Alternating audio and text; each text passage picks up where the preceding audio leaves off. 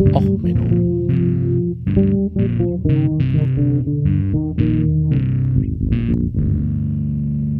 Der inkompetente Podcast über Dinge aus Militär, Technik und Computer, die so richtig in die Hose gingen. Hallo, herzlich willkommen zu Och Menno, dem Podcast, wo auch der kleinste Gehirnfurz des Hosts für eine eigene Folge sorgt. Ja, heute mit der Folge Schlaflied. Star Trek macht keinen Sinn. Ja, wie komme ich drauf? Wir reden heute ein wenig über Star Trek. Ne? Also ein bisschen am Rande, vielleicht tendenziell, je nachdem, wie doll ich abschweife. Ähm, also äh, Musik heute, Schlaflied von den Ärzten. Es geht nämlich ums Schlafen. Nämlich Star Trek macht keinen Sinn vom Schlafen her. Ähm, ja, letzte Woche habe ich ja darüber geredet, dass man wieder die Soldatenarbeitszeitverordnung und kaum hatte ich die Folge raus und ne, das Geheule, dass die CDU die Soldatenarbeitszeitverordnung ändern will, äh, war natürlich auch gleich, oh, hier Wehrpflicht, juhe. Ne, wir brauchen wieder Wehrpflichtige, weil sonst funktioniert ja alles nicht bei der Bundeswehr. Gut, ich sage mal, mehr Personal könnte eine Armee in einer Krieg äh, Kriegssituation, die wir effektiv mit Russland zurzeit haben, äh, helfen aber ich wüsste nicht, ob ich die Bundeswehr als Armee bezeichnen würde. Ne? Da so ein funktionierender Kampfeswille müsste man erstmal feststellen, äh, der Patient könnte schon tot sein. Ne? Also wenn das Pferd tot ist, sollte man absteigen. Ich weiß nicht, ob ich die Bundeswehr noch als Armee bezeichnen würde. Aber natürlich mit viel Wehrpflichtigen kann ich natürlich schlechte Prozesse verstecken. Und ähm, was so ein Ding ist, ist halt, Schlafmangel. Ich kann natürlich, wenn ich mehr Personal habe, kann ich auch Sachen so in die Nacht machen und naja, irgendwie ein bisschen funktionieren wird's halt schon.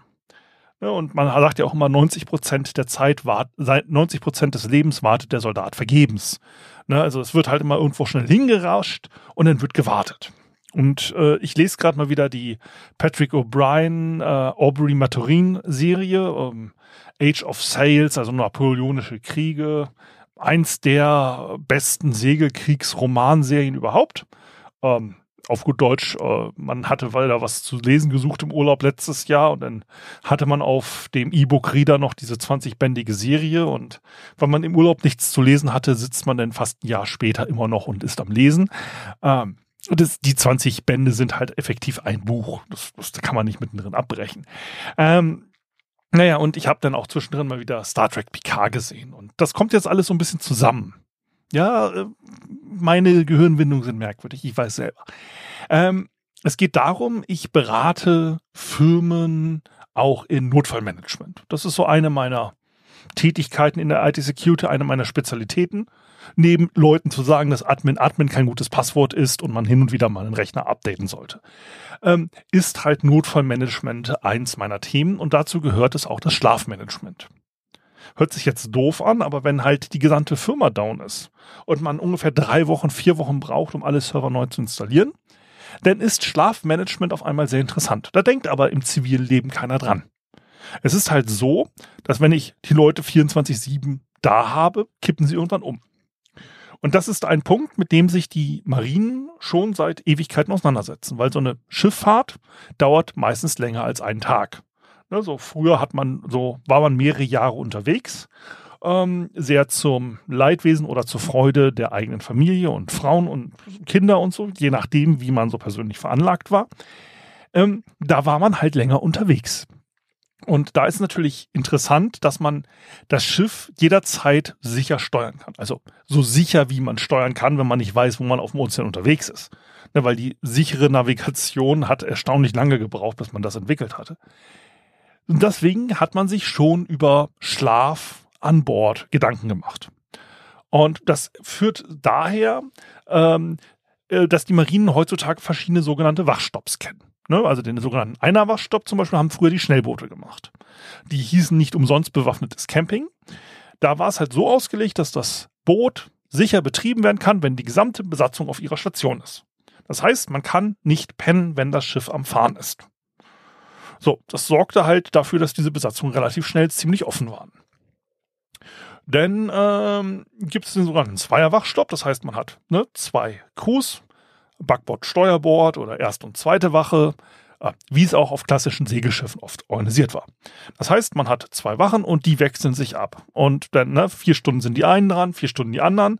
Und damit man ähm, so diesen Tag- und Nachtwechsel hinkriegt, gibt es dann noch kürzere und längere Wachen, sodass dann sich halt dieser Rhythmus ein wenig verschiebt, was natürlich fürs Schlafen auch ein bisschen scheiße ist. Ne, man verschiebt sich der eigene Schlafrhythmus immer ein bisschen und man kriegt maximal vier Stunden am Stück Schlaf. Und da hat man sehr viel rumgeforscht und wie macht man es besser. Und da hat halt auch die US Navy, gibt es den sogenannten Circadian-Based Watch Builds, das äh, sogenannte Crew Endurance Handout oder Handbook. Äh, da gibt es nämlich das sogenannte Schlaf ist eine Waffe. Weil es gibt halt, ne, je übermüdeter man ist, desto eher passieren Fehler und äh, es sterben Leute oder man verliert ein Schiff oder oder oder. Deswegen gibt es dort, ähm, die hat die Naval Postgraduate School eine Studie gemacht, also technisch gesehen sind das übrigens Menschenversuche. Ne? Man äh, probiert rum, wie Soldaten am besten schlafen können ähm, und hat halt da rumprobiert, ähm, wie man effektiver die Leute dazu kriegt, optimaler schlafen zu können und äh, hat dann Tests mit denen gemacht, quasi wie effektiv seid ihr mental von den Kapazitäten her. Und hat dann festgestellt, ja, mehr Schlaf sorgt dafür, dass die Leute klarer im Kopf sind relativ einfache Erkenntnis, aber dafür brauchte man eine Studie. Und das ist jetzt nämlich genau der Punkt, wo es bei mir anfing. Ich habe, wie gesagt, so für meine Incident-Response-Trainings eine Präsentation gebaut und so ein der Randthemen bei einer mehrtägigen Schulung zum Thema, wie mache ich als äh, Firma denn am besten meine Incident-Response, äh, ist halt auch das, naja, ihr solltet dafür sorgen, dass eure Leute regelmäßig schlafen, der Anteil. Und da habe ich die Folien für gemacht und so. Und dann nebenbei halt, ne, wie man es halt im Homeoffice vielleicht macht, äh, auf jeden Fall ich, äh, hatte ich halt Picard laufen. So, ne, so am, zum dritten Mal so durchlaufen. So, einfach nur, dass ein bisschen was im Hintergrund an, äh, an ist. Und äh, Problem ist, ich fange mal an, wenn ich meine Lieblingsmusik anmache, dann fange ich an rumzumoschen und nicht meine Folien zu arbeiten. Also ja, haut man sich eine Serie an, die man schon dreimal gesehen hat, kann man nebenbei arbeiten. Und da sind viele Themen so bei Star Trek, die keinen Sinn machen. Also es macht schon allein keinen Sinn, dass man ne, so von wegen, wir haben kein Geld mehr, aber Picard hat sein eigenes Weingut und hat andere Leute, die für ihn arbeiten. Wo ich mich frage, so, ähm, Land ist endlich. Ne, so, so in einer Gesellschaft äh, gibt es gewisse Ressourcengrenzen die kann man in unterschiedlichen Science-Fiction-Systemen anders werten. Also zum Beispiel die Culture-Serie von Ian Banks oder Jan Banks, ich weiß gerade wieder nicht den Namen aus dem Kopf, aber Culture-Serie ist ja auch ein berühmtes Science-Fiction-Werk, wo es dann nachher darum geht, ja, die Menschen sind so weit oder andere Völker auch sind so weit entwickelt, ja, jeder kann eigentlich machen, was man will. Ne, so, man baut halt sich ein Orbital, wo man drauf lebt und macht dann halt nochmal ja, geologische Platten, so wie es einem am liebsten gefällt. Und es ist halt im Endeffekt so, die einzige Beschränkung in diesem Space-Hippietum sind nicht, welches Geschlecht möchte man haben, wie lange möchte man leben oder so, alles kein Problem. Sondern also, wie viel Energie für die Masse, Transferierung und so gibt man aus und ab einer gewissen Menge, so wenn man so quasi ein eine Sonnensystem alleine für sich hat mit der gesamten Energie und das komplett für sich terraformiert, dann ist das vielleicht ein bisschen zu viel. Ja, dann wird man so ähm, ein bisschen als exzessiv angesehen, als Exzentriker. So, das ist so eine Art, man zu sagen, okay, wie viel Energie verbraucht ein, ein Wesen? Das sind ja nicht unbedingt alles nur Menschen da in dem Roman sehen. Ähm, bei Star Trek ist es irgendwie so, ja, der Captain ist wichtig oder Admiral in diesem Fall. Ja, der hat halt ein Weingut, weil seine Familie schon immer ein Weingut hatte. Ist das jetzt auf einmal so ein Adel? Gibt es da so Vererbung? Ähm, das macht schon keinen Sinn. Aber wo es denn richtig keinen Sinn macht, sind denn bei den Schiffen, mit denen, ja, wie wie bleibt man da eigentlich wach? Mit welchem Wachrhythmus fliegt ihr denn da fünf, sechs Jahre lang durchs unbekannte Universum? Es ist ja immer so, dass bei jeder Gelegenheit mehr oder weniger die gesamte Brückenbesatzung, die Kernoffiziere auf der Brücke sitzen. Das heißt, eigentlich sind die in einem einer Wachstopp. Eigentlich müssten die dann irgendwann völlig übermüdet sein. Gut, vielleicht hatte Picard auch ne volles Haar, sieht man ja äh, in den alten, äh, diesen Neuverfilmungen seiner jungen Jahre, da hatte er ja volles Jahr Haar und jetzt hat er eine Glatze. Also vielleicht hat sich der Schlafmangel bei ihm auch negativ ausgewirkt. Das weiß man ja nicht. Aber es macht halt da vom Schlafen her keinen Sinn. Gut, bei neueren Star Trek-Serien, also Lower Decks, da gibt es ja die Einteilung in verschiedene Schichten. Dann scheint es also bei den normalen Crewmitgliedern schon Schichtsysteme zu geben. Aber da dachte ich mir, okay, lassen wir die Schiffe mal zur Seite. Die fliegen ja sich vielleicht allein mit dem Computer, weil ein modernes Marineschiff könnte man theoretisch auch mit einer Person bedienen. Ne, wenn man darauf verzichten könnte, dass man Ausgucks hat und oh Gott, äh, einen Rudergänger, der immer brav das Lenkrad von links nach rechts dreht, sondern das kann auch eigentlich ein Computer ganz gut.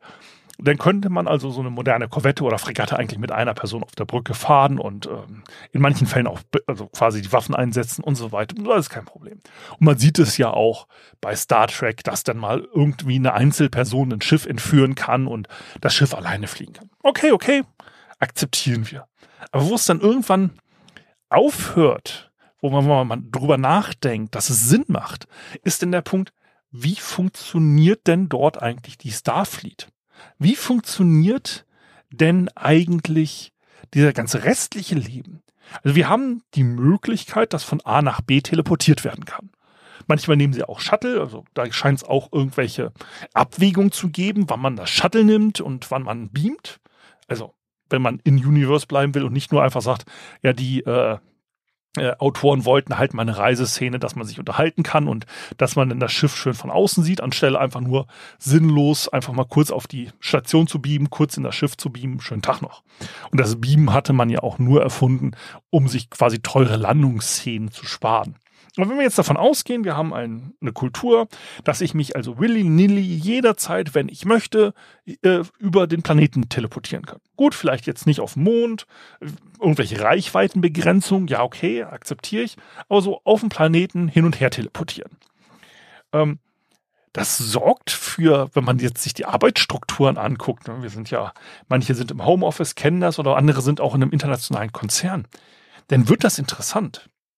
Denn wird eben mal nicht mehr wie heutzutage sich ins Jet gesetzt und nach Indien geflogen, um irgendwas zu besprechen. Dann hat man da ein, zwei Tage Besprechung, ist völlig jetlaggt und fliegt wieder zurück. Nee, dann könnte man ja eigentlich sich jederzeit von A nach B teleportieren. Das würde aber, was den Schlafrhythmus und die innere Uhr, dem zykadischen Rhythmus angeht, dafür sorgen, dass halt irgendwann das Gehirn völlig verrückt spielt. Weil wenn ich jetzt einfach sage, hey, ich habe Kumpels in Neuseeland, mit denen gehe ich jetzt mal ne, heute Abend eine Runde Abendessen und, und fischen und sonst was. Naja, aber Neuseeland hat zwölf Stunden Zeitverschiebung zu. Äh, hier Deutschland. Das heißt, wenn ich mich jetzt nach Neuseeland teleportieren würde, wäre es auf einmal, wenn ich das abends hier, ne, so abends sitze und sage, hey, komm, ich will jetzt mal eine Runde Segel gehen in Neuseeland, so als Abendunterhaltung, dann ist es dort morgens. Mein Gehirn kriegt dann die Morgensonne mit und wundert sich dann, warum ich auf einmal drei Stunden später einschlafen soll. Wenn ich das jetzt öfters mache, ist halt irgendwann mein Schlafrhythmus völlig im Eimer. Ja, sehen wir davon ab, dass dann wahrscheinlich auch das Starfleet Command, die werden wahrscheinlich auch Schichtsysteme haben müssen, um dann 24-7 ansprechbar sein, weil so eine Borg-Invasion kann natürlich zu jeder Zeit stattfinden und nicht nur während der normalen Arbeitszeiten. Ähm, und dann kann man sich natürlich auch überlegen, wir haben den ganzen Planeten zur Verfügung. Wir könnten natürlich auch das Hauptquartier so geolokal verteilen und dann wird immer, während die Tagschicht quasi übernimmt, dann immer wieder von der anderen Tagschicht. Das ist so ein Follow the Sun-Prinzip, wie man es ja auch in der IT-Sicherheit teilweise bei Konzernen macht, äh, für IT-Sicherheitsteams. Aber dieses, wenn ich jederzeit teleportieren kann, dann sorgt das halt einfach für interessante Auswirkungen auf den menschlichen Schlafrhythmus. Also nicht nur wie bei BK, dass er dann vielleicht hin und wieder mit mehr irgendwie na, oder äh, Kirk mit einer unterschiedlich aussehenden, angemalten Alien-Dame im Bett landet. Das sorgt vielleicht auch für Probleme mit dem Schlafrhythmus. Aber wenn man sich einfach überlegt, ich könnte jederzeit auf jeden Punkt der Erde teleportieren für irgendwelche Gründe. Weil ich einen Vortrag halten muss an der Starfleet Academy in San Francisco. Ne, da teleportiert ja Picard aus seinem Weingut, das anscheinend irgendwo in Frankreich liegt, mal eben für eine Abendveranstaltung nach San Francisco. Und wie gesagt, das würde eigentlich, wenn man mal ein bisschen drüber nachdenkt, äh, naja, einfach dafür sorgen, dass der äh, Biorhythmus völlig durcheinander kommt. Warum mache ich diese Folge jetzt eigentlich? Warum rente ich so lange übers Schlafen? Naja, weil es immer noch Firmen gibt oder auch Militärs, wenn man großzügig ist und die Bundeswehr so bezeichnet, die sich halt über das Schlafen keine Gedanken machen. Die der Meinung sind, ne, Rettungsdienste und so weiter, dass die Leute immer wieder auftauchen müssen, ohne dass es entsprechende Ersätze gibt. Und während man das halt irgendwie bei einem Schiff seit ein paar hundert Jahren sich drüber nachdenkt, seitdem man über die Ozeane segelt, wann wer wie schläft, ist es sich halt in der IT oder in anderen Prozessen bei Firmen noch nicht drüber nachgedacht worden, wie man zum Beispiel im Notfall sicherstellt, dass es eine Nummer zwei gibt. Weil das ist ja eigentlich das, was auch, ne, äh, hier Captain Picard immer, Nummer zwei übernehmen Sie oder Nummer eins. Das ist eigentlich die Idee dahinter, ne? Es gibt zwei Wachen, die sich gegenseitig ablösen. Normalerweise hat man bei Schiffen halt immer gehabt den ersten und den zweiten Offizier. Der Captain hat halt eigentlich keine Wache gegangen, sondern der war zur Aufsicht da und deswegen hat man gesagt, okay, der kann auch schlafen, so viel Schlaf kriegen, wie er braucht, damit er immer frisch und ausgeruht ist, wenn es mal eine Krise gibt. Und der erste und der zweite Offizier wechseln sich ab im quasi dem Schiff durch die See navigieren. Ja, die stehen dann zur Verfügung für das Leiten der entsprechenden Wachen. Und dann hat man das dann natürlich erster, zweiter, dritter, vierter Offizier und dann hat man vielleicht vier Wachen und hat sich so abgewechselt. Und dieser Gedankengang, dass man eigentlich mehrere Offiziere haben muss, die sich gegenseitig abwechseln, also mehrere Führungspersonen, äh, der wird in Star Trek halt nur durch die Bezeichnung von Riker, ne, Nummer eins, Nummer zwei und so weiter, ne, übernehmen sie angedeutet. Aber es ist nicht so, dass es abgebildet ist, dass es wirklich verschiedene Schichten und so weiter gibt. Auf jeden Fall meistens nicht. Und bei Firmen, wenn man sich überlegt, wir haben doch einen Admin zu Hause. Ja, einen Admin. Eine Person, die bei euch das ganze Netz macht. Was passiert denn, wenn ihr wirklich eine Krise habt und die Person mal länger arbeiten muss? Gibt es jemanden, der da ablösen kann? Oder ist die Ablösung auch mit in der Tagesschicht? Wie macht man da die Ablösung und so weiter? Und das sind Fragen, die ich immer bei Firmen stelle, wo ich dann meistens ungefähr genau diese Antwort kriege, wie man halt auch bei Star Trek kriegt. Man denkt sich halt irgendeine Hubbel-Gubbel-Lösung aus, mit ein bisschen Handwackeln und so funktioniert das schon und dann, äh, dann passiert da schon irgendeine Magie. Ne? Wir denken uns mal eben etwas aus und dann klappt das schon. Und dieses, es klappt ja schon, naja, ähm, ich kann euch nur den Tipp geben, achtet auf euren Schlaf. Und wie gesagt, dieses Crew Endurance Handbook, das verlinke ich auch von nps.edu, ist schon sehr spannend, sich mal drüber nachzudenken, okay, wie viel Schlaf braucht der Mensch mindestens, um effektiv funktionieren zu können und wie viel Schlaf davon muss am Stück sein. Ähm, ja, äh, Guckt da mal rein und ansonsten, ja, haut euch aufs Ohr, wenn ihr schlafen könnt. Äh, es ist immer sehr hilf hilfreich und ähm, ja, bleibt gesund, schlaft euch aus und bis zum nächsten Mal. Und wenn euch die Folge gefallen hat, ja, dann äh, gebt mir doch ein paar Einschlaftipps unten in den Kommentaren. Und wenn sie euch nicht gefallen hat, na, dann verschnarcht die nächste Folge auch. Also, bis dann, bleibt gesund, alles Gute, ciao, ciao, euer Sven.